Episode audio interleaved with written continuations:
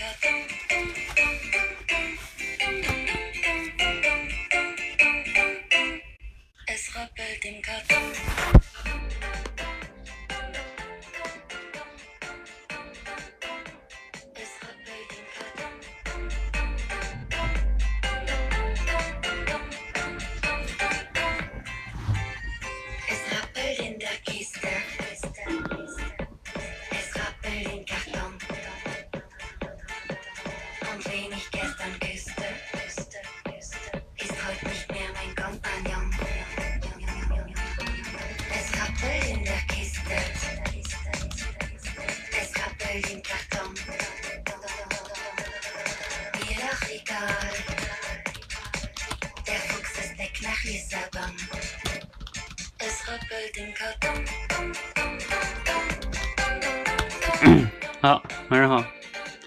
这个我记得原来是上半场人多呀，怎么着？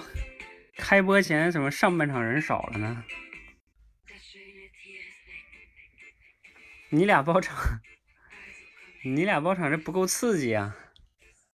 那最好是再再再有一两个。所以下半场同学有没有那个？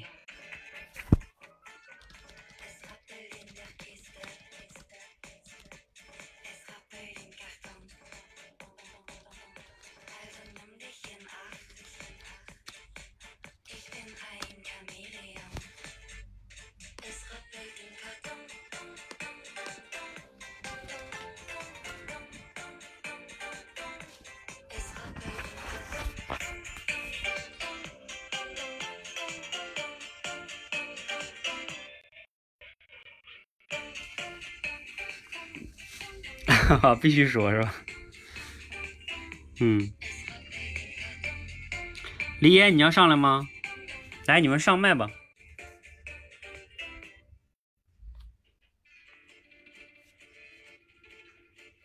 人多可以躲，啊，也是哈。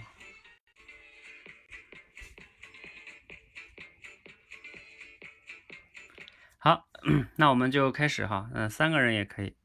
然后。哦，我们今天的这个即兴直播算是嗯第四次集训的嗯第一场哈，然后呢这次我们跟桃子讨论了之后呢，稍微做了一些调整哈，就是把这个即兴转述又融入到这个即兴表达里边，因为呢即兴表达呢，你仔细的想想，除了你的快速的思维构思能力以外哈，就是确实需要你一定的知识储备是吧？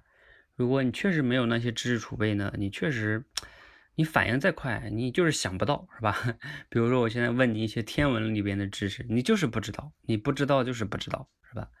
那你联想也没用，你可能当然了，当然你其实可以用跳跃联想啊，但是就算是跳跃联想，有时候你也要基于对那个事物有一定的了解，你才能跳跃，是吧？所以这个，嗯，那那嗯，对于很多同学来说呢。还是有一个问题，那这个即兴转述呢，它其实比较好的就在于说，它首先呢也锻炼了思维反应能力、语言组织能力，然后呢，同时呢它本身就有素材，是吧？你不是完全需要创造，嗯，就像我最近画的那个四象限一样，这个四象限中即兴转述呢，它创造性会少一些，当然它也是即兴的，都是准备时间少嘛，即兴表达也是准备时间少，即兴转述也是准备时间少。哎，只不过是呢，一个有素材，一个没素材。那我们呢会把这个即兴转述再融合进来啊。之前我们是练过的。嗯，那即兴转述我今天再简单说一下，就是我们会选一个比较简短的素材，然后给大家现场呢读一下。嗯，读一下之后呢，你们听完了之后呢，呃，你用你的理解了之后啊，用你的语言去转述。呃，你有两种转述的这个难度哈，一种是。一种是什么呢？你就是按照原文的意思去转述，但是不是背诵哈？转述就是你用你的语言把它讲出来。你可以按照原文的逻辑、主题都不变，例子都可以不变，是吧？但是你要用你的语言来讲，嗯，就不用有太多创造性哈。这就是可以理理解为就是要简单转述。还有一种呢叫创造性转述，就是你以原文为素材为根基，你可以做一些延伸。拓展、替换、创造啊、修改等等等等的哈。嗯，这样的话呢，就就会稍微更难一些，但是比完全的即兴表达呢，又会简单一点哈。大概是这样哈。所以，那我们现在的安排呢，就是上半场、下半场呢，第一个先来一个转述，然后呢，再，呃，再来两个关键词，好，那我们先来一个小的转述哈。这个转述我也选一个不算特别难的，就是罗胖六十秒，嗯，本身也不长哈，嗯，估计有些人看过哈。来，你们连麦吧。那个黎烟不是不是不不不不，Sherry，啊，哎，还有同学要连麦吗？谁进来了？没看见丫丫呀。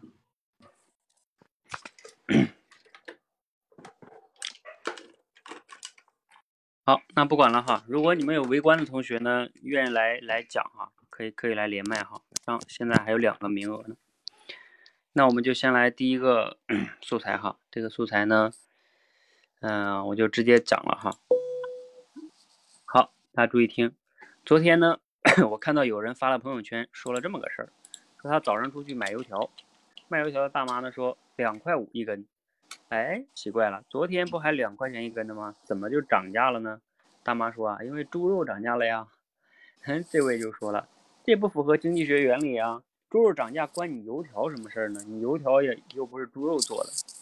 那还说，那你油条用的是猪油啊？大妈淡定的说，都不是，因为我想吃猪肉啊。你是你是不是瞬间就觉得大妈说的好有道理？对呀，经济这个网络的影响从来都不只是通过物价。物质的价格来传导的，更重要的是因素是人。比如，你可以用一万个道理告诉大家，苹果手机就那么回事儿，性价比如何差劲，但就是拦不住有人像炸油条大妈一样，就像想吃猪肉一样想要苹果手机。人的欲望、人的恐惧、人的攀比、人的共识，都会变成重要的变量，在关键的时刻影响到整个经济网络。好。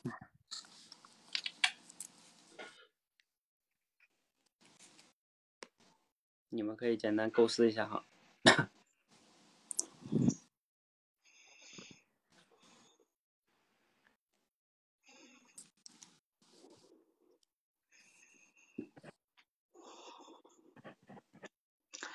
啊，教练，我是李嫣，我试一下，我试着转述一下啊，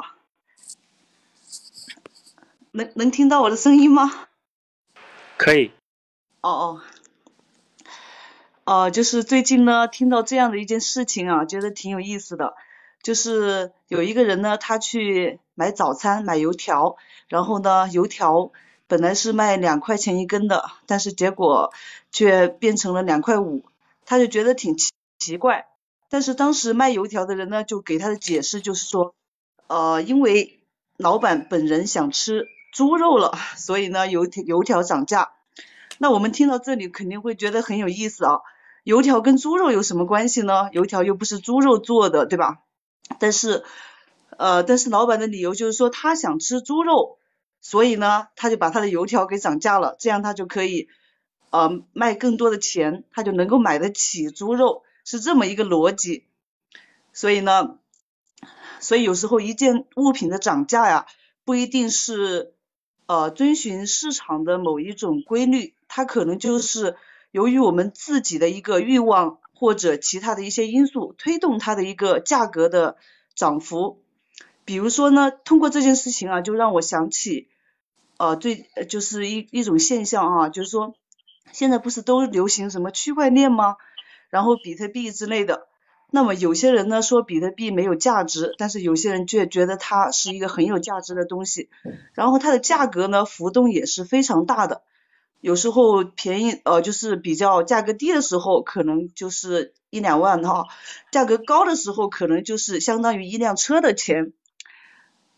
所以呢，有时候一一东西的价格的涨幅，有可能是来自于人的欲望或者这个共识等等的因素造成的。好吧就说这么多吧。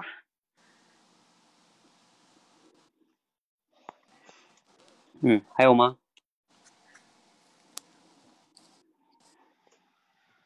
教练我试一下原文转述我没想到例子。最近呀，吃早餐我又到了隔壁街上的油条摊上去买油条。这个大妈给我的回复是涨价了，从昨天的两块钱涨到了两块五。我就纳闷了，怎么好好的说涨价就涨价呢？最近好像也没有说物价上涨啊啥的因素呀。然后大妈回复说没啥原因呀，因为猪肉涨价了。我说那关猪肉什么事呢？你的油条还放有猪肉吗？那不是，因为我喜欢猪肉呀。你看，有些时候它物价的上涨，并不是因为。整个经济的变化或者一些环环境的趋势，就相当于是我们用苹果手机的欲望。不管我们有没有钱，都想去买一台苹果手机来使用。所以很多时候物价的上涨，它跟人的欲望、人的恐惧，甚至人的共识，都会影响到它上涨的趋势。讲完了。好，那个谁，朕就朕还要讲吗？这要不讲的话，就就过了。好。啊？那我就不讲了。啊好啊好，那我们简单说一下哈。嗯，前面黎烟刚才讲的呢，是举了一个比较好的，举了一个例子哈。这个比特币。嗯，但是你举这个例子的话，我想想哈，区块链、比特币，好像不是特别的贴切吧？他这个讲的是说一种网络效应，就是他后边不是讲了那种共识，但是你要从他那个共识的角度来说，好像也可以，是吧？你说这种比特币，它它它为什么贵，是吧？大家都觉得它会涨，就像股票一样，嗯，本来它没有什么都不是，是吧？它就会涨，嗯，倒也可以哈。然后，黎烟刚不是不是，刚才 Sherry 讲这个挺好的，是在于他自己用自己的第一人称去讲，很有代入感，然后很口语化哈。嗯，这个也是我们在进行表达的时候，其实可以去用到的，就是这种语言组织能力啊，讲的也还比较生动哈。嗯，好，荣子要要讲吗？荣子可以上来哈。啊，那关于这个这个素材呢，大家也可以去思考一下哈，挺有意思的。就是，呃，就像我今天还听在得到上听了本书哈，就叫网络效应。就是你去看待一个事情的时候，你要用网络去看待，尤其是这个人群。你要看人的时候，不要把人看成孤立的个体，你要看成他们是有连接的这种网络效应。那这种网络效应呢，它就是它可以有传递呀，它可以有重要的节点呀，等等等等的哈。那你就用网络的效应去看待一个事物，有时候你的视角跟结论就不一样了，而不要用完全用孤立的那种视角哈。好，那我们进入下一个关键词哈。关键词呢，嗯，不知道这个词你们很多人是不是练过哈？啊，练过也没关系啊，看看你们能讲出新意哈。就是叫星座，好像我以前出过，我记得。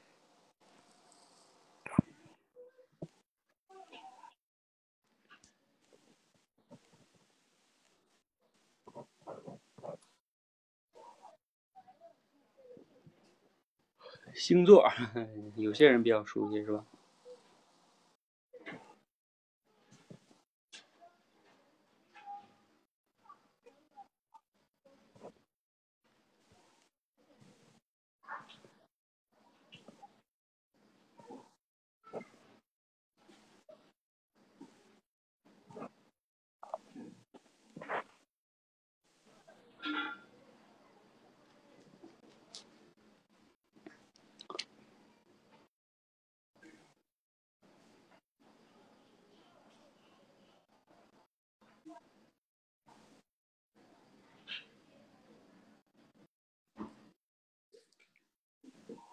谁有思路了没？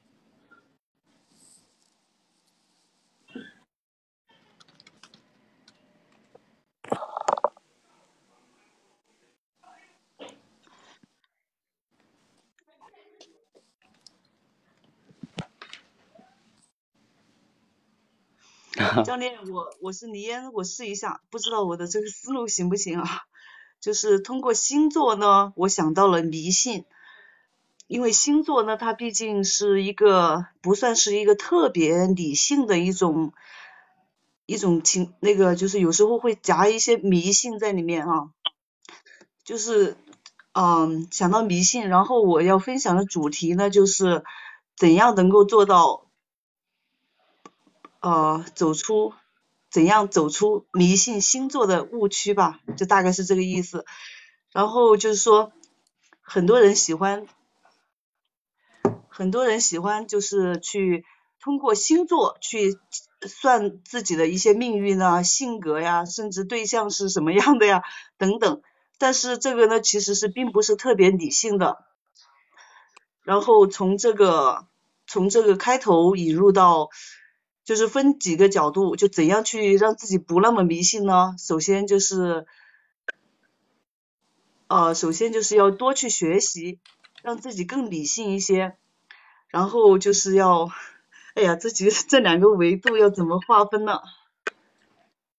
嗯，第一个，其实这个星座呢，它里面就是说的呀，反正我就觉得 不太准。教练从从两个，我要从两个维度去讲，不知道怎么讲了。好吧，你这个主题还不错，嗯，就是说怎么样的去走出这个误区，然后框架没搭出来，嗯。来，你们其他同学给补充补充。如果说他这个主题怎么样走出迷信星座的误区，然后你觉得，哎，有没有什么？哎，思源，你连麦是你要补充吗？思源同学，嗯，他你怎么给自己静音了？哦，我就是想待会儿加入进来，就是进行一个这个叙述吧。你你啊，你是要叙述星座是吗？呃，不是现在出个关键词吗？就是我们要进行一个训练嘛。哦哦，行，那你一会儿想到再说哈。然后这个星座哈，就是呃以前这个啊你要讲啊，那那你上来吧讲吧。那个谁呀，李岩，你你看我又要跟你提那个古典老师讲的那个拆掉思维里的墙了，那里边有一篇专门讲星座的。啊，我是荣子，我嗯，我先我先讲一下那个结构，嗯，我想讲的星座是。嗯，我觉得星座它是人和人之间，然后，嗯，结构是星座它本来就是一个人和人之间一种，嗯，沟通的一种那个叫啥，传递戒指，就大概这个意思吧。然后它可以很快的、快速的去拉近人和人之间的一种距离，嗯，然后。第二个其实还有一个就是跟星座非常相似的是一一个东西叫生命密码，他们同样的就是用不同的生命密码是用一到九这样的方式去区分，把人群作为区分。那星座是按照比如说天秤座、双鱼座，按照这些星座去去将人做一个区分。其实这两者之间他们有很大的共性，就是。当有人去把它发明出来，他可能从行为学，可能是从很多很多的东西，他把它累积出来，呃，把这些人群分成一个大类以后。嗯，其实真正要更好的去运用好，比如说你是什么什么星座，你大概拥有什么样的性格，那包括生命密码里面讲到的什么一号人怎么样，一号人可能是属于领导力更强，那三号人的执行力更强，那可能九号人你就是万金油这样的性格。其实，当我们要更好的去运用好这个工具的时候，是更多的时候是考验我们的一个综合能力，就是说。当知识它在那里已经固定了的时候，你怎么样去做一个灵活的调整？嗯，就我我我我大概就想到这里，我就想到两个点：第一是这样一个工具，它会让我们人和人之间的距离会拉得更近；第二就是我们要去运用这样已经形成了别人研究出来的一个成果的时候，其实要调动我们更多的，嗯，更多的知识和综合能力，你才能让这个工具为你所用。大概这个样子。嗯，好，嗯，感谢荣子讲这个内容哈。它这个内容的主题也是挺好的，就是从星座的这个呃正面的一面是吧？能增进人的沟通啊，是吧？拉近距离啊，这是属于在讲它的作用吧，是吧？就这个东西的一个正面价值。然后你后边讲这个维度呢，又又相当于在讲我们怎么利用，是吧？就是怎么去利用。嗯，怎么去利用呢？感觉你讲的这个就是框架可以再加强一些，比如说，嗯，我们首先要你你得去学吧，是吧？就是你不能排斥它吧，是吧？如果排斥了，你根本就不会学，是不是？嗯，你你首先得抱着开放的心态，哪怕你不太信，对吧？但是你学点嘛，你学点，然后别人聊到这个你也有的聊，是吧？啊，就是这这个开放的心态去学。然后第二个呢？就是你在一些适当的，你要知道你用它的目的是什么，你不是用它来真正的算命，是吧？你用它是就是为了跟别人社交的时候，算是一种切入，啊，一种拉近距离的，像游戏一样，是吧？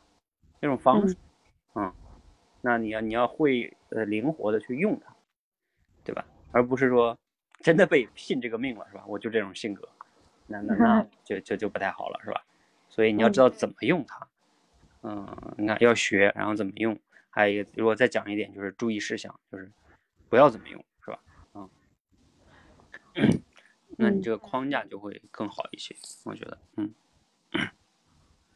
好，嗯，整体上还是挺好的哈。其其实我每次听到框架，我都我都是无感的。你就是要好好练练那个结构思考，你知道吗？比如说我我刚才讲的，其实我为什么能不能快理出个框架？我给你分享背后的技巧。就首先，我说了，你先讲的是它的作用价值是什么，也就是说，为什么它，它有就是星座有它的重要的讲为什么，为什么它有它的重要的意义的一面，是吧？然后呢，我们怎么样运用，不就是 why how 吗？然后在 how 里边，我为什么刚开始我有个框架呢？我先讲的是，你首先你应该干什么？那你看，你要想用星座，就像你现在想用手机一样，你是不是得先学手机啊？你得知道怎么开机吧？你手机都不会用，在你手里边就有个钻头，是吧？所以你那那不就是首先要干啥？然后呢？然后我学完了之后呢？之后我就要开始用了。我其实刚才我也是现想的，我就是按照这个过程嘛。我先要去学星座，保持个什么心态？然后呢？之后我怎么用？啊，我在什么时候怎么用？然后可能用的时候我又能想到一个注意事项，就没了吗？这就是框架呀，这就是过程法呀。有什么有什么有什么特别的吗？没有，而且你知道吗？甚至哈，我自己是排斥星座的，就是我是那种就是不会用星座的人。但是呢，按照你刚才这么讲，我就现想了，嗯，如果你让我讲，按照你这个主题讲，我就可以这么讲，嗯嗯，就是它是可以现想出来的，就是过程法嘛。所以结构有时候，我认为结构没什么。说特别难的东西，就是你只要按照我们讲那个过程法、要素法，嗯，还有二分法就可以了。你比如说像你刚才讲这个主题星座，你是完全可以用二分法也可以讲的。比如说，你就可以一方面讲，啊，我们哎一谈星座，很多人就觉得要么就觉得特别信，是吧？要么呢就觉得特别排斥。那我觉得你可以说这个事儿，我们觉得其实可以，嗯，两方面来看，是吧？一方面呢。它有价值的一面，你要去利用，就是就你刚才讲那个是吧？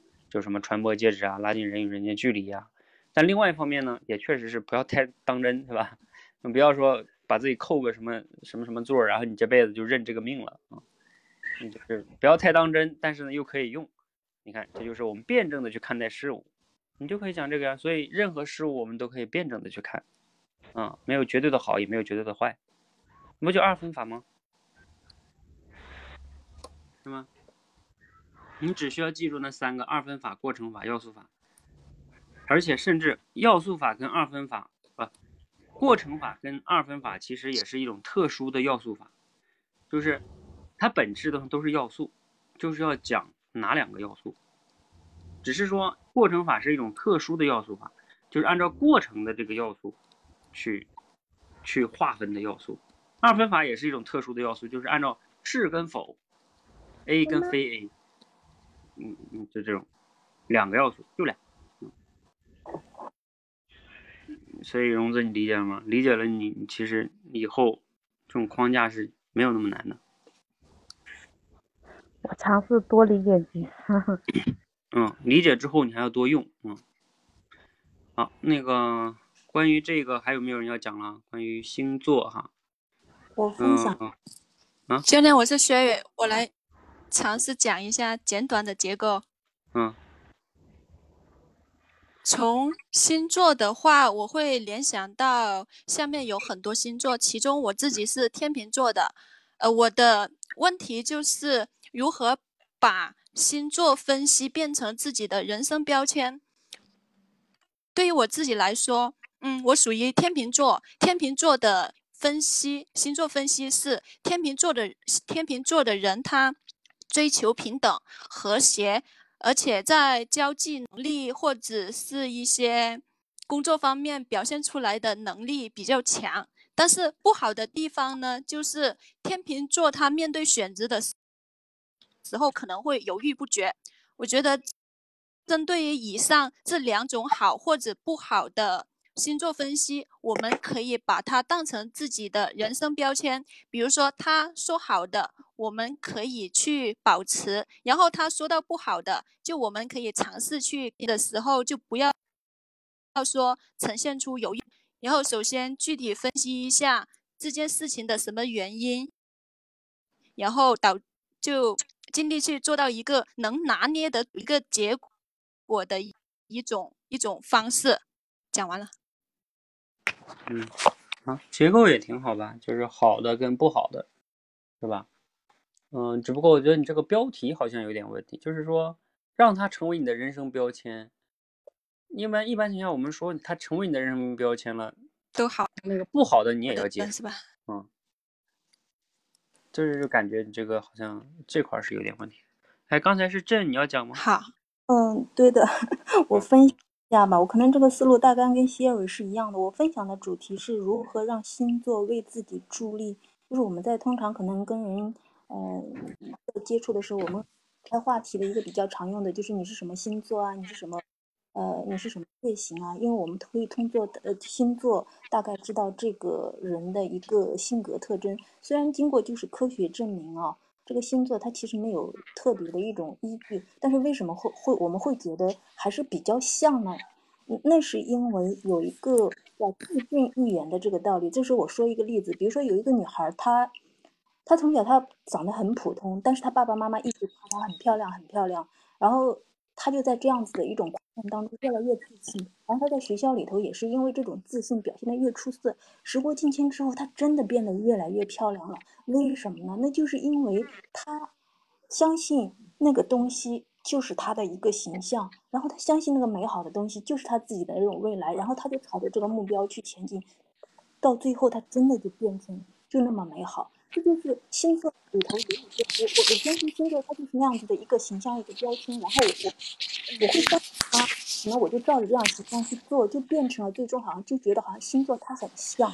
那那既然是这个样子，我们为什么就是不可以把这个看似没有科学依据的这样子的一种标签当中的一些积极的东西，呃，作为我们的一种。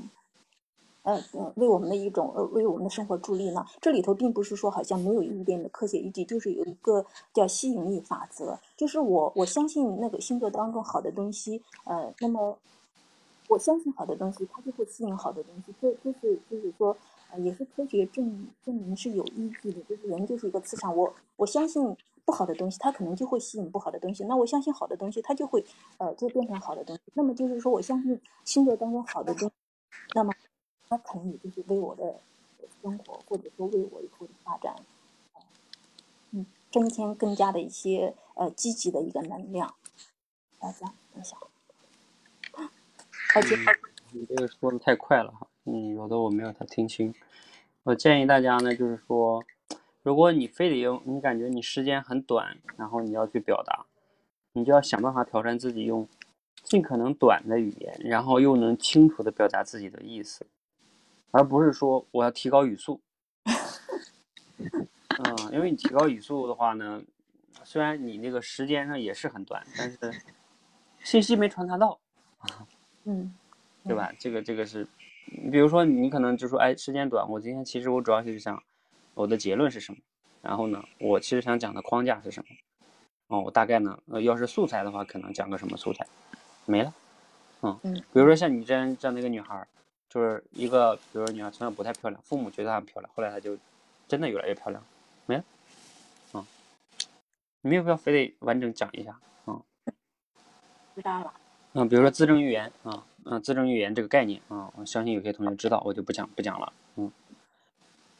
然后这是一个哈，嗯呃，我多说一句哈，有时候这个里边你们这个有一个问题哈，就是说，哎，我相信那里面好的那一面，我去相信，但这里边从逻辑上有一个悖论哈，比如说，因为你那个好的一面是这个星座说说给你的那好的一面，然后你的逻辑是在于说我相相信这个星座告诉我的那好的一面。但就像刚才 Sherry 讲的那个，那个星座也说了一个你自己的不好的一面，比如什么犹豫不决啊，这个那个的，是吧？冲动啊，是吧？一些缺点。然后你说我就不相信那缺点，我就相信那个优点。但是你知道，你那个大脑里边是容易，你不太容易能别过来的。就是你既然相信了，你有时候你就，要不然你不矛盾嘛，对不对？啊，他好的你就相信，他不好的你就不相信。呃，这个这个好像我觉得挺难做到的啊。嗯这谁知道你们自己啊？我不知道你们自己能不能做到。我觉得我好像比较难做到。嗯，我觉得我要不然我会矛盾。嗯，好，那个咱们先不说这个事儿哈，每个人有每个人的选择哈，啊，没有统一的。嗯、时间的关系呢，我看啊，那咱们最后哈，我再出一个关键词，啊、啊，来抢麦直接讲哈。这个关键词呢会难一点，然后咱们就下半场哈。这个关键词呢，嗯、听上去不太的啊，大晚上讲这个词不太好哈。但是呢，你可以不去想那个维度，嗯嗯、如果你听到这关键词都下半下的挺那个什么的话，这个也不太好哈。那你们可能觉得我要讲鬼啊，不是鬼，这讲的是这个人死了之后的那个身体啊，啊，尸体，嗯，什么？尸体。哎呦，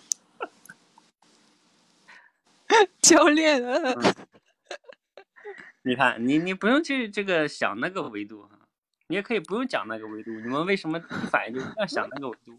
嗯况且哈，就算你想那个维度，又能怎么样呢？这是这是人之正常的事情。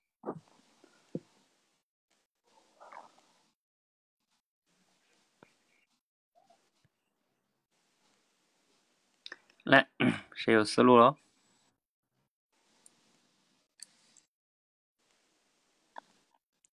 教练，我想讲一下，嗯，好，那那就讲鬼故事吧。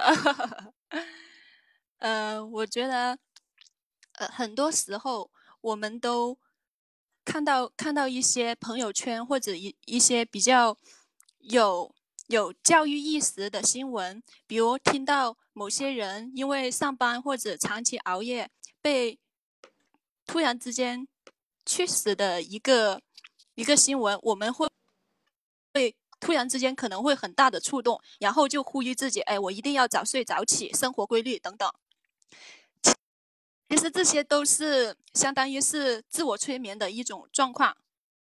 对于我我自己个人来说就是这样，呃，直到遇到有一件事情，真的才深深的呃改变着我。前上个星期，婆婆由于身体不舒服，她她需要留院观察，住两天晚上。在当天晚上的时候，呃，我我把一些生活用品还有一些呃呃东西送过去的时候，呃，就经历了可能是人生中最恐惧的一幕，就在我们在打着点滴的时候，隔壁床突然之间送来了一个呃需要抢救的人，经过医生三十秒钟左右的的时间去抢救，其实已经无能为力了，因为他结果是在送送之送之前。已经是完全没有呼吸死亡的了。最后死亡原因是由于他当时正在跑步，应该是有有饭局，然后喝了酒之后做起的一些剧烈运动。当时我听到挺震惊的，突然之间就感觉自己全身鸡皮疙瘩就起来了。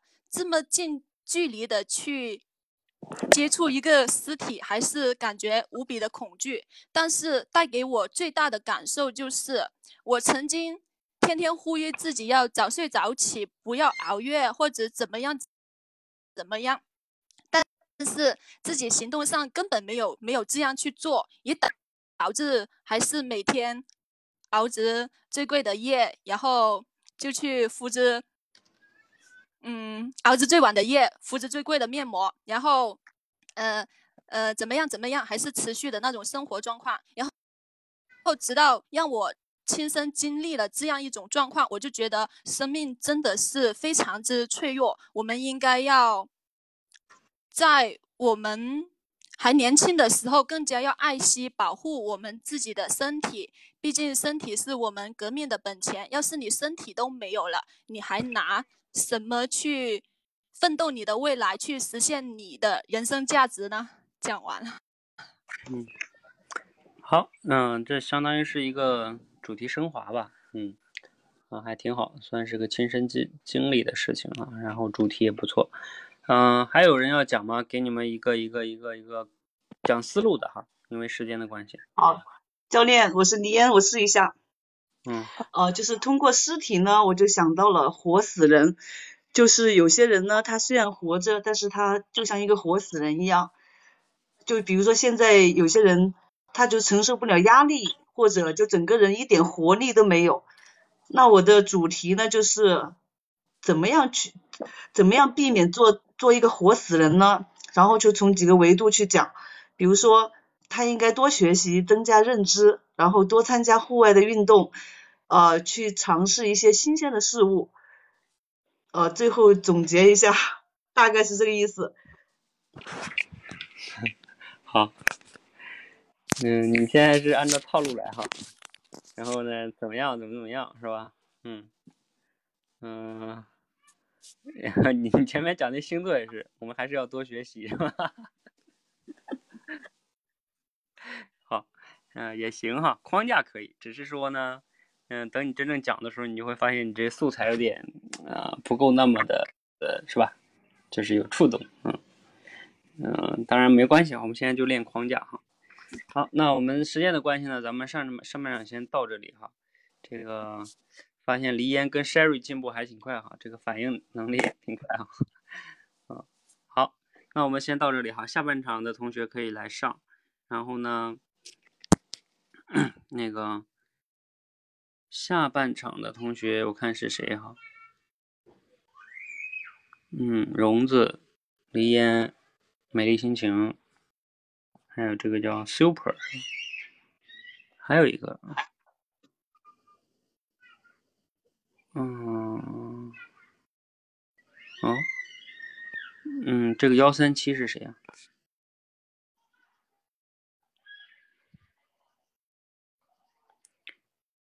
嗯，幺三七这同学是谁呀？嗯，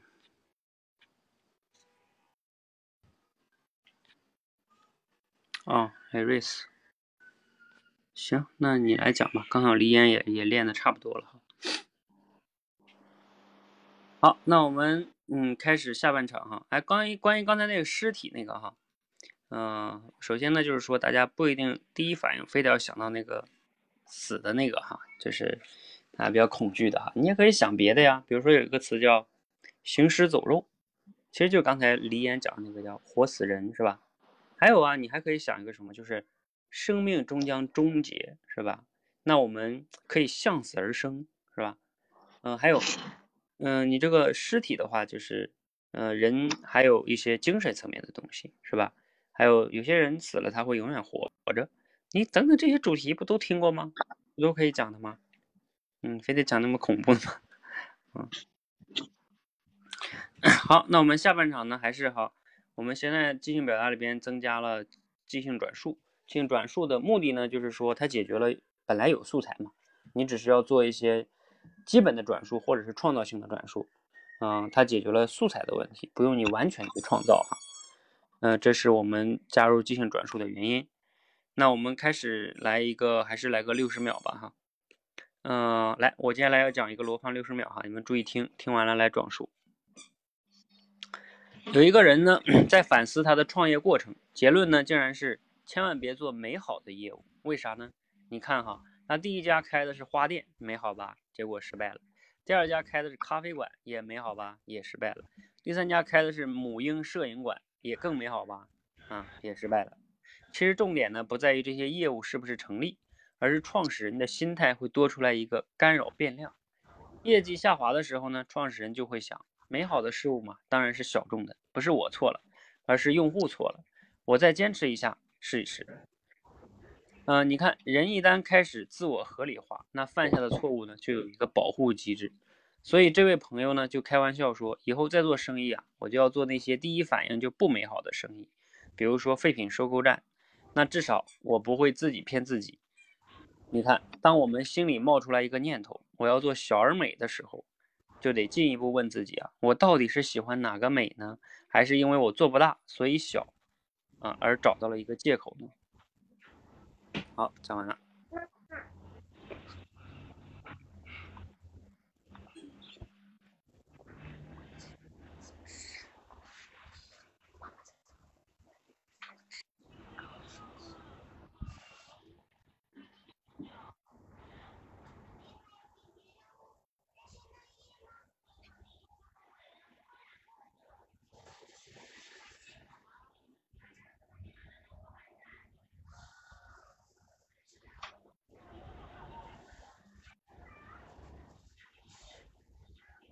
来，谁可以简单的转述一下？呃，我我讲我转述一下吧，荣子。嗯，在创业的时候，尽量不要去选择那些美好的事物，比如说开一家花店吧，然后花店它是美好的，但是最终也失败了。那比如说咖啡店吧，咖啡店它也是美好的，但最后也也失败了。其实，嗯，这个美好的东西并不影响，关键是啊。当我们去选择一个美好的创业的时候，可能在我们的维度当中，然后我们去选择这件美好的事情的时候，因为它的受众比较小，可能嗯受众比较小，因此呢，我们对它的判断就会偏于不那么去直观的去面向问题。比如说我们在嗯在做工作的时候，可能你觉得自己，比如说。就是在自己的运营岗上，你可能不用像销售那样去很、很、很在意那个业绩的问题，但是，但是你在每个岗位上依然有依有依然有考核指标。如果说你过于的去在意在意你的运营指标的运营的一些效果的时候，你可能最终就会导致你最终的效果会偏离。就像老板最后他。选择了情怀而没有选择业绩，让企业倒闭一样的道理。嗯，就就我我这 加了一些自己的理解，我就这理解到这里了。嗯，呃，你刚才这个理解的话，你刚才的意思，哎，你说说你的结论，就是你觉得运营岗的人要怎么样？不要太重视业绩，是吗？不是，他不能太过于重视效果。但是它的指标同时的时候，它也要去进行的，指标和效果同时是要去做一个平衡的。很多人他都会，他会他会没有销售那么强的那种指标，因为运营它会涉及到很多很多的维度要去考虑，它不是单一的维度，这个时候就会容易偏掉。就像老板他会选择，嗯，说，哎，我这个我就是要做这个情怀。其实他选择情怀的时候，他的公司的运营成本这一块的，他可能会稍稍的忽略到，会导致这个企业会死掉。嗯，行，还有没有其他的人要讲？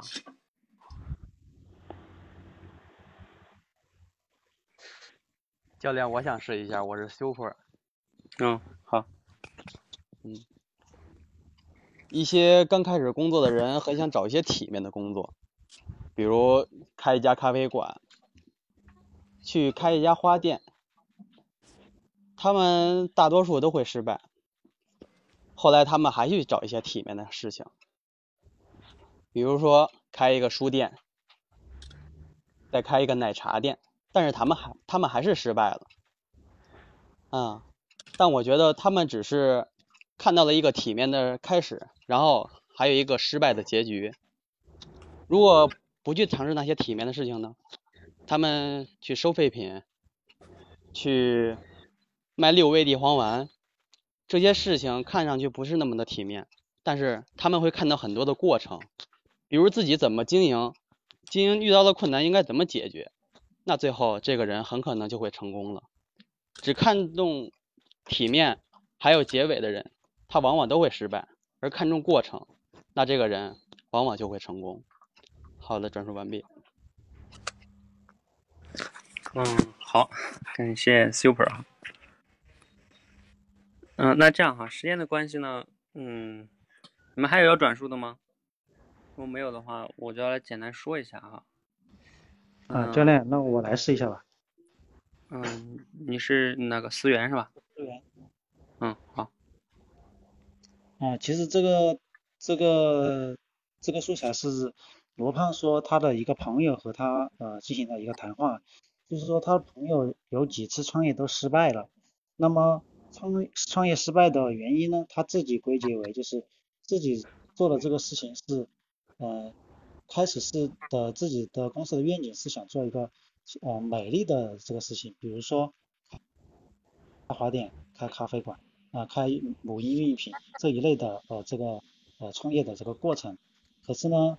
呃呃，他最后说，如果是以以后自己再会创业，就会选择一个嗯看起来不是那么美好的事情，比如说像收废品这一类的这样的一个创业。其实，嗯，最后不是因为呃你选择，呃他说他他体验的是，呃你做的这个事情是，呃当你业绩下滑的时候，你可能就会想到，哦我业绩下滑可能是因为我。做的这些是美丽的事情，那美丽的事情肯定是知道和享受的人就会就会少，那么我就做一个小美的这样一个呃事事业吧。可是后来呢，就发现，呃，因为自己的经营不善，最后就会倒倒闭了。嗯，其实根本原因不是因为说是你选呃你选择某个行业，而是因为你在自己犯犯错误的时候，你没有。意识到你犯的错误，而是将你的错误进行了一个合理化。那么说到这个合理化，呃，应该怎样避免呢？其实最有效的方式就是要你自己有一个批判性的思维，其实和你做哪个行业根本没有太大的这样一个关系。啊，转述完毕。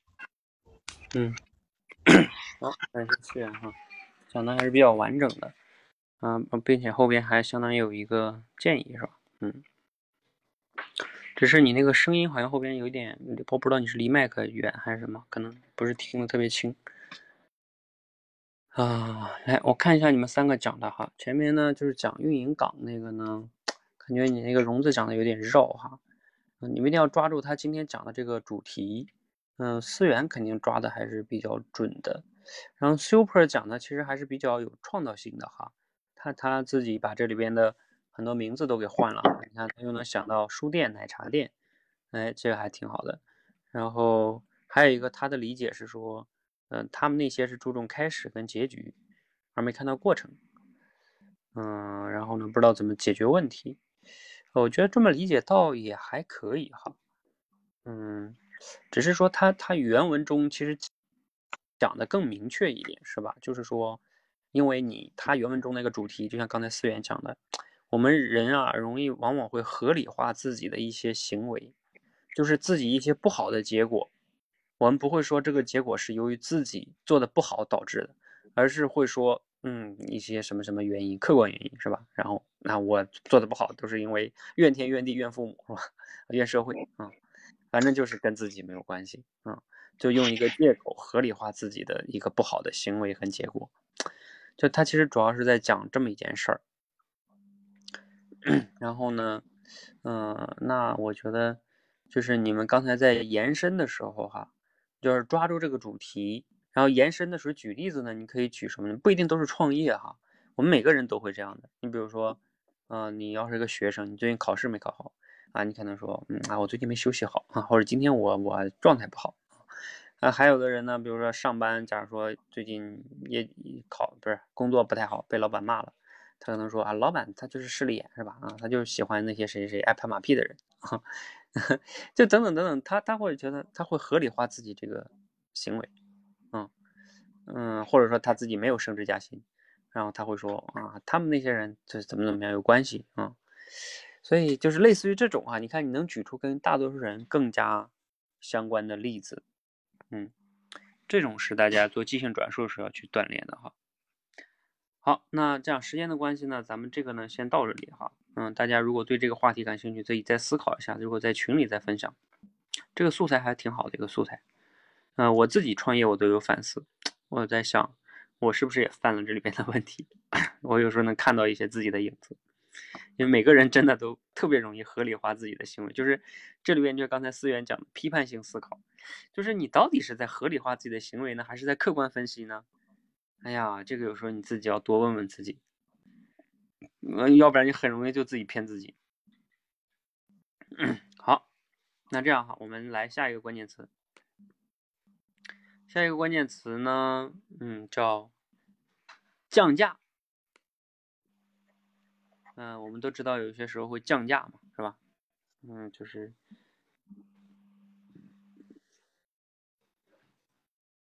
降价，就价格下下降了哈，那个降价。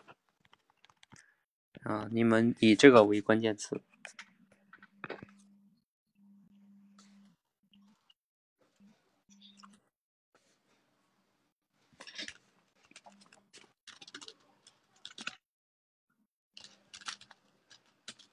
教练，我来讲一下，我是哪个心情？嗯，因为降价这个词呢，我就想到一个它的反面，就是增值升值。那么我的这个主题就是如何让自己不断的去增值升值。嗯，首先呢，就是我们要打造自己的一个核心竞争力，就是提升自己，提升自己的一个专业的一个能力，在工作这一块。然后第二个呢，就是我们要去提升自己的一些底层的逻辑，嗯，自己的一些底层的能力。比如说我们现在学习口才，还有就是我们，嗯，不断的去通过看书，呃，然后锻炼自己的一些交际能力，自己的一些，嗯，处理关系的能力等等。只有我们不断的去提升自己的一些核心竞争力，那么我们才可能让自己在这个职场上拥有更多的一个跳船力，那么才可以让自己不断的增值升值。完毕。嗯，好，还有同学要讲吗？教练，我来吧。嗯。可以听到吗？我是艾瑞斯。可以。好的。呃，那一说起降价呢，通常我们会联想到一个场面，就是在某些大型超市会排着很多很多的中老年人。在那来抢购一些促销的产品，啊，这就是我们常见的这个呃降价的场面。那么对这个降价呢，我自己有比较呃比较亲身的经历，所以呢，呃，我对降价其实是还是抱着一较一种比较理性的购物的一一些呃方式的，所以在这里呢也给大家一些借鉴吧。就是通常呢，从厂家呢作为呃消费品制造厂呢，因为它降价的原因通常有几种，一种是要上新的呃产品，所以要把一些旧货要及时处理掉；另一种呢是呃有些东西卖不动，所以加了一些促销的东西，呃这样呢也就是它降价的一些呃原因吧。那这个降价对我们个体来说，呃，看着去采购的时候，感觉是呃拿到了很多东西。那其实呢，我们有些东西呃花了大价钱拿到家里头，有时根本用不上，甚至有些东西的质量非常差。呃，比如以前在很早的时候，在北京的一个超市，呃，有个可怜可丽的一个香皂，当时他就是做了一种促销的方式，等我买到手以后。哎呀，觉得简直是太难用了，什么连连最基本的那个去污能力都没有。后来呢，又听到一些呃老年人买买面也是这种，拿到家以后包饺子呀、蒸包子都不好吃。所以呢，在这里呢，我也是通过自身的亲身经历吧，劝大家一下，呃，一分价钱一分货，呃物有所值，所以不要去呃去买这些降价的产品，好吧？嗯，好。嗯哎，思源，你为什么一直掉线呢？连不上你。那刚才谁要讲？哦，荣子，我要讲。嗯。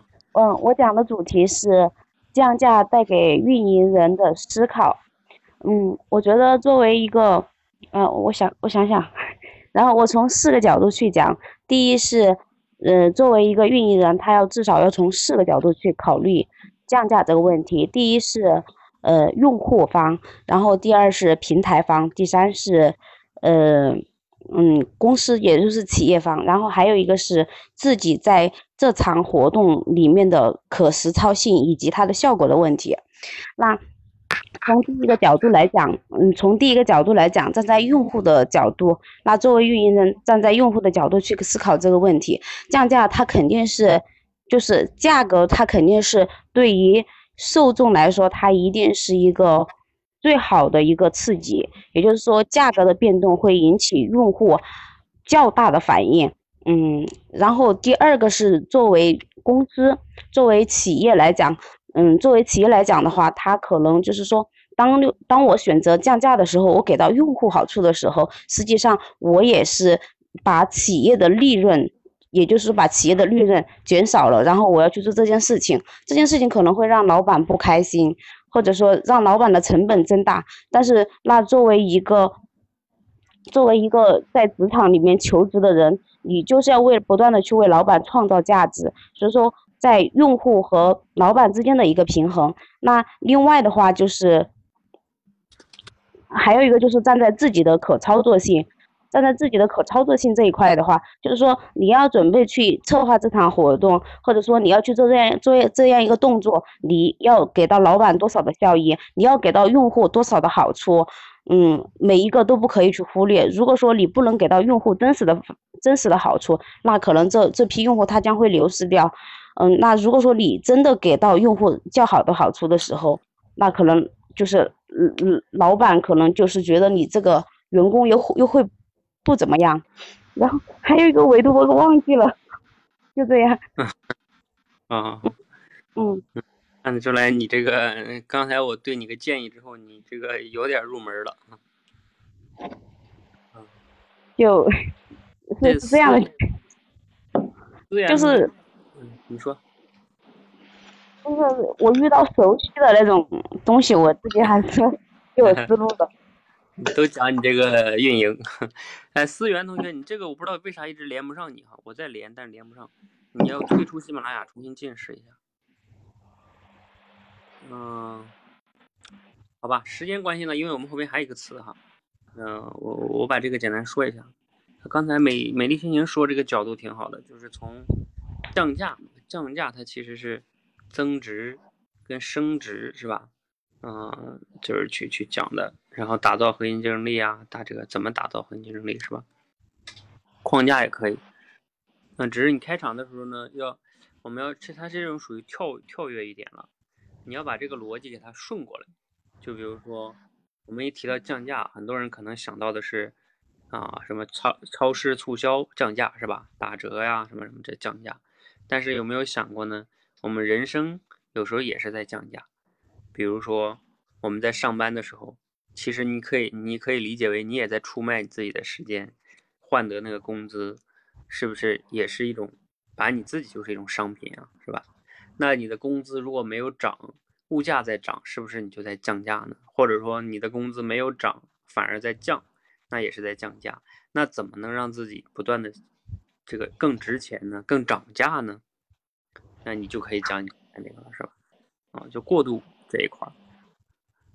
嗯，艾瑞斯呢，他刚才讲的这个，这个就比较常见的思维了，就是说中老年抢购啊，买这种东西。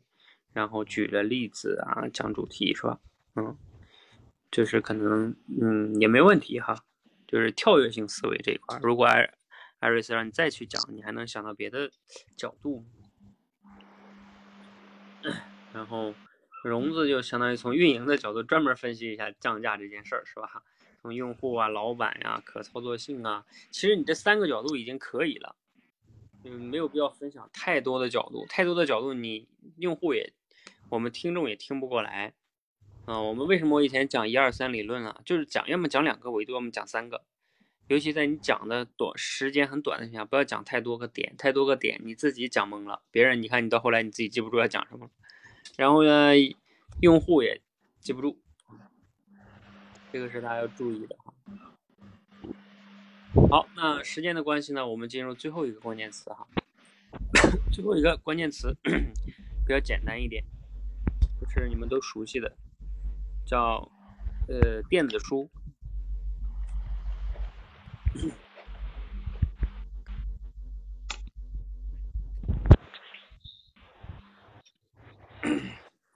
电子书，你们有些人应该也每天都在看，是吧？而且这跟学习有关啊！你们这个很多人一下就知道啊，这跟成长有关系，我肯定会讲，是吧？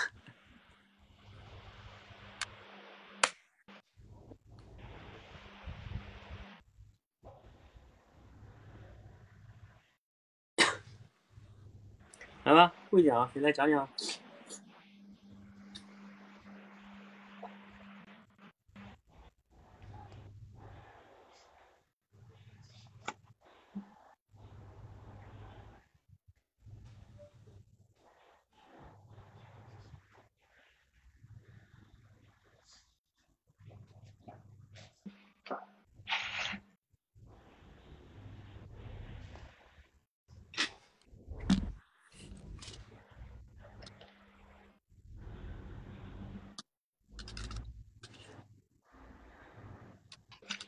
教练，我想讲一下。嗯。呃，我的主题就是看电子书，呃，是得到的多还是失失去的多？呃，现在的人们看电子书很多，一个手机里边可以装上成千上万上万本电子书，但是很多人有一个毛病，就是他买了很多电子书，但是他却没有时间去看完它。以前的纸质书是，你买两三本，我用一周或者一个月的时间肯定能够把它读完。但是现在电子书太方便了，买的很多，存的很多，堆砌的很多，但是我却没有去看完。但是有一个反面就是，网络小说它主要是电子书为载体，它有几百万字的数量，一本电子书。但是人们却能够去看它，所以我的建议就是，如果是想提升认知，还是去看纸质书会得到的多。如果想多一些人生的体验，还是看电子书去读小说比较方便。电子书失去了很多认知，但是多了很多人生的体验。呃，我的。我的分享完毕。嗯，好，还有同学要分享吗？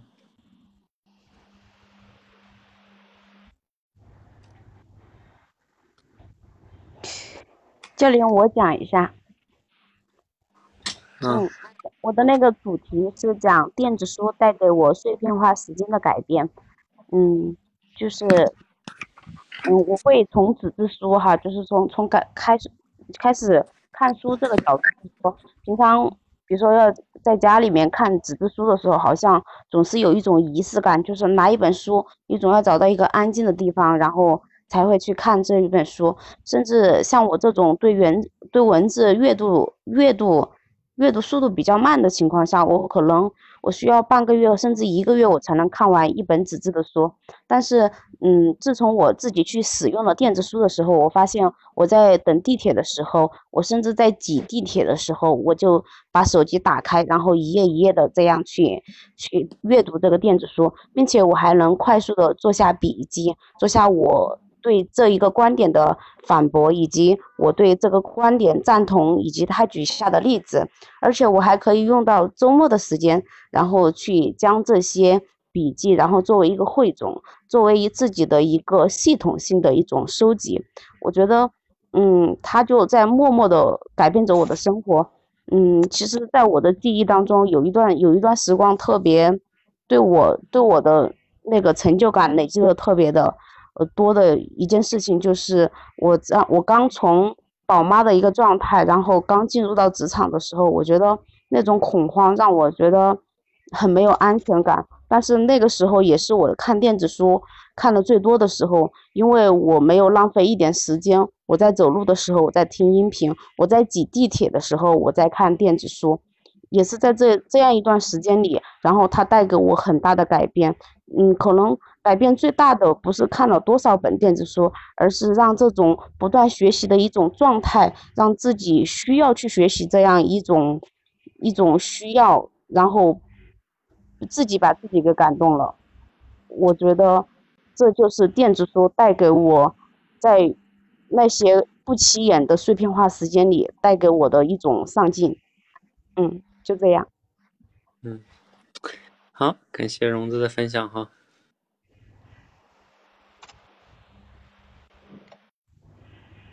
嗯，还有要讲的吗？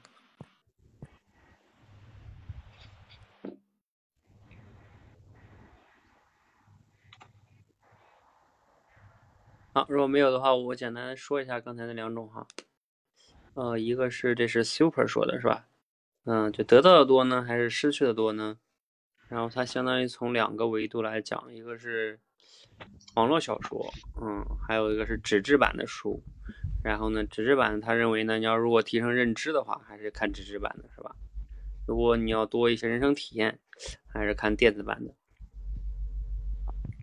嗯，相对来说呢，就是这个框架还可以。嗯，你这个问题呢，主要在于说，你要是谈的标题是说得到的多还是失去的多，就是你最终没有去回回答你自己的问题，就到底是你的建议是说，因为按照你这个讲，就总要有一个答案嘛。比如说整体上来看，你认为是得到得到大于失去，或者说失失去的更多，你要有一个。偏向性的结论，就像那个辩论赛一样，是吧？嗯，你这个出的就像辩题一样，你总要有正方反方，嗯，所以这个，你刚才这样讲就感觉没有正方反方，你只是说，啊，这个叫看你的需求吧，是吧？那你要是看你的需求的话，你就不应该讲这个主题，你应该就讲说我们在什么情况下，我们应该怎么样利用电子书，或者说在什么情况下利用电子书。对，就是这个，这个是一个嗯问题哈。然后荣子刚才讲这个呢，还挺好的吧？相当于上来讲了一下电子书的一些价值吧，就是可以在地铁上看啊，可以方便整理笔记啊。然后又讲了一下自己的故事，嗯，怎么样从宝妈进入职场这个过程中，哎，刚才你说了一段话，我觉得还挺经典的啊，像金句一样哈，就是叫你看了电子书，不在于你看了多少，而在于呢。这种不断学习的状态，哈，嗯，然后呢，都能感动自己，嗯，我觉得这个这个这个观点还是不错的，嗯，嗯，如果你再升华一下，就是说，嗯，有时候不在于，嗯，他是谁，而在于他一直在陪着你，对吧？因为你你你不在于你读了多少，是吧？你关键他是在你想要他的时候，他就在，是吧？这个很重要，要不然你那些什么挤地铁的时间都在那抱怨了，是吧？或者都在那累了。嗯，好，嗯，这个是关于电子书哈。关于电子书呢，比较常规的讲法，我看荣子刚才讲这个呢，嗯，也没什么问题。呃，不过呢，我我建议你荣子，你这个结构哈，你讲的时候呢，要是比较好的一种演讲，就像我最近这一周不是带着一些同学在做演讲嘛，演讲啊，让他们打磨演讲稿啊。啊，这个从结构上来说呢，你比较好的结构是站在演讲的角度，你要先讲你的故事，就是啊，我自己啊，从宝妈啊，就比如待了几年，然后呢，准备进入工作的时候是种什么状态，特别恐慌，哎，我是怎么度过恐慌的？就是怎么怎么样看电子书，是吧？就是讲你这个故事，讲完你这个故事之后呢，你要说。呃，电子书虽然说可能有它的不，就是没有电纸质书，可能也有一些它的，就是不是那么好的地方，但是呢，它有好几个优点，这是纸质书无法比拟的。啊，比如第一点就是我可以随时方便看，啊，对吧？你你在地铁上随便拿个书出来就不太方便，嗯。然后第二点是这个什么，你要讲，比如说它的三点价值，结合你自己的故事讲完了，就会先讲故事会更吸引人哈。这个结构哈，电子书呢，很多人就是常规的思路就是讲这个，比如说电子书跟纸质书的优点啊，什么怎么怎么用啊，等等等等的哈，这是常规思维。嗯，其实你们还可以再锻炼自己这种跳跃性思考能力，就是电子书啊，呃，你怎么能跳到一种更更好的一个角度哈？比如说我我想到一个角度啊，跟你们分享一下，就电子书它其实是一个很多人排斥它，对吧？但是你有没有想过，它是一种在今天这个时代的一种新的学习方式。呃，看书，我们说你用电子书，也没有说不让你用纸质书啊，对不对？但是你增加了一种新的选择，那你你为什么非得要排斥它呢？你可以拥抱这种新的选择。所以在新的移动互联网时代，你如果总是排斥新事物的话，这是不是代表你的心态也有一点不拥抱新事物呢？比如说，就像现在在线学习、知识付费，是吧？你你如果都排斥，你说我还是喜欢传统的课堂，坐在那里边是吧？对你那个里面有它的好处，我也没有说非得那个就不好。但是你为什么就不能你拥抱这个新的方式呢？你也没有看到这个新的方式的这个好的地方吗？是吧？你可以二者并用啊，谁说你非得呃非得用一个呢？哎，真的我自己的那样啊，电子书跟那纸质书，我碰到那种好书，我就两个都都买。嗯，然后有的那个电子书，我就方便去随便，偶尔去看一下，或者是复制里边的一些信息什么的，啊，因为纸质书不太方便复制嘛。嗯，这这是啥是吧？嗯，还有一个就是方便看啊，等等等等的哈。我刚才引申到就是新事物、新的学习方式，对吧？这个就话题更大一点去讲，不一定非得讲这个电子书。好，这是跳跃性联想哈，嗯。电子书如果按照我们这个纵横联想的话，它是一种学习。你看，你还可以怎么讲？就是它是一种学习方式。你还可以讲什么？就是我们怎么样能更有效的学习？那这个话题呢，就可以包含了电子书是一种学习方式。你还可以干什么？你可以买纸质书学习。你还可以干什么？就是看书。你看，怎么样能更有效学习？看书是一种学习方式。然后看书又分为电子书跟纸质书，你可以综合运用，这是其中一个维度。还可以干什么？还可以就是，就是去去去上课啊，还可以干什么啊？还可以去，嗯，跟人交流学习。还可以干什么？还可以自己经常反思，呃，反思跟自己学，这也是一种学习方式。你看，这就是跳速法吧？就是纵横联想吗？嗯，嗯，这就是大家要去锻炼的哈，这种思路上的。好，我看一下啊，这个朕写了一个叫什么？如何让人生更好的折叠？从人不可貌相还是不可斗量去展开。简单的外表中积累更多的能量。你这个意思是什么意思呢？就是电子书是被折叠了是吗？电子书的好处便于携带，获取方便，价格便宜。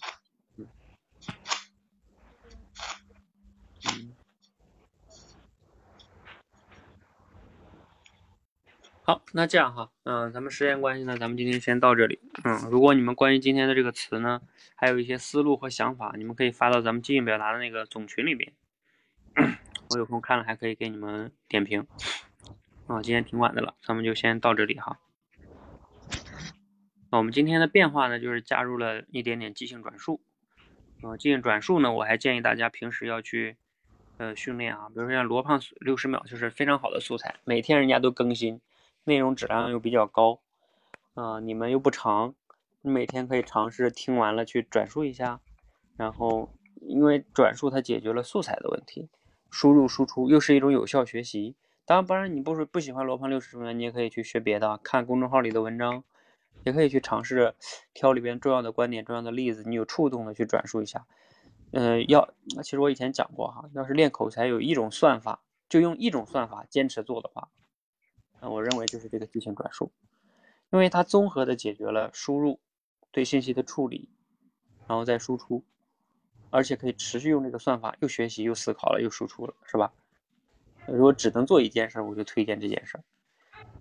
嗯，这个大家可以去 做哈，这个肯定会对你们有帮助的。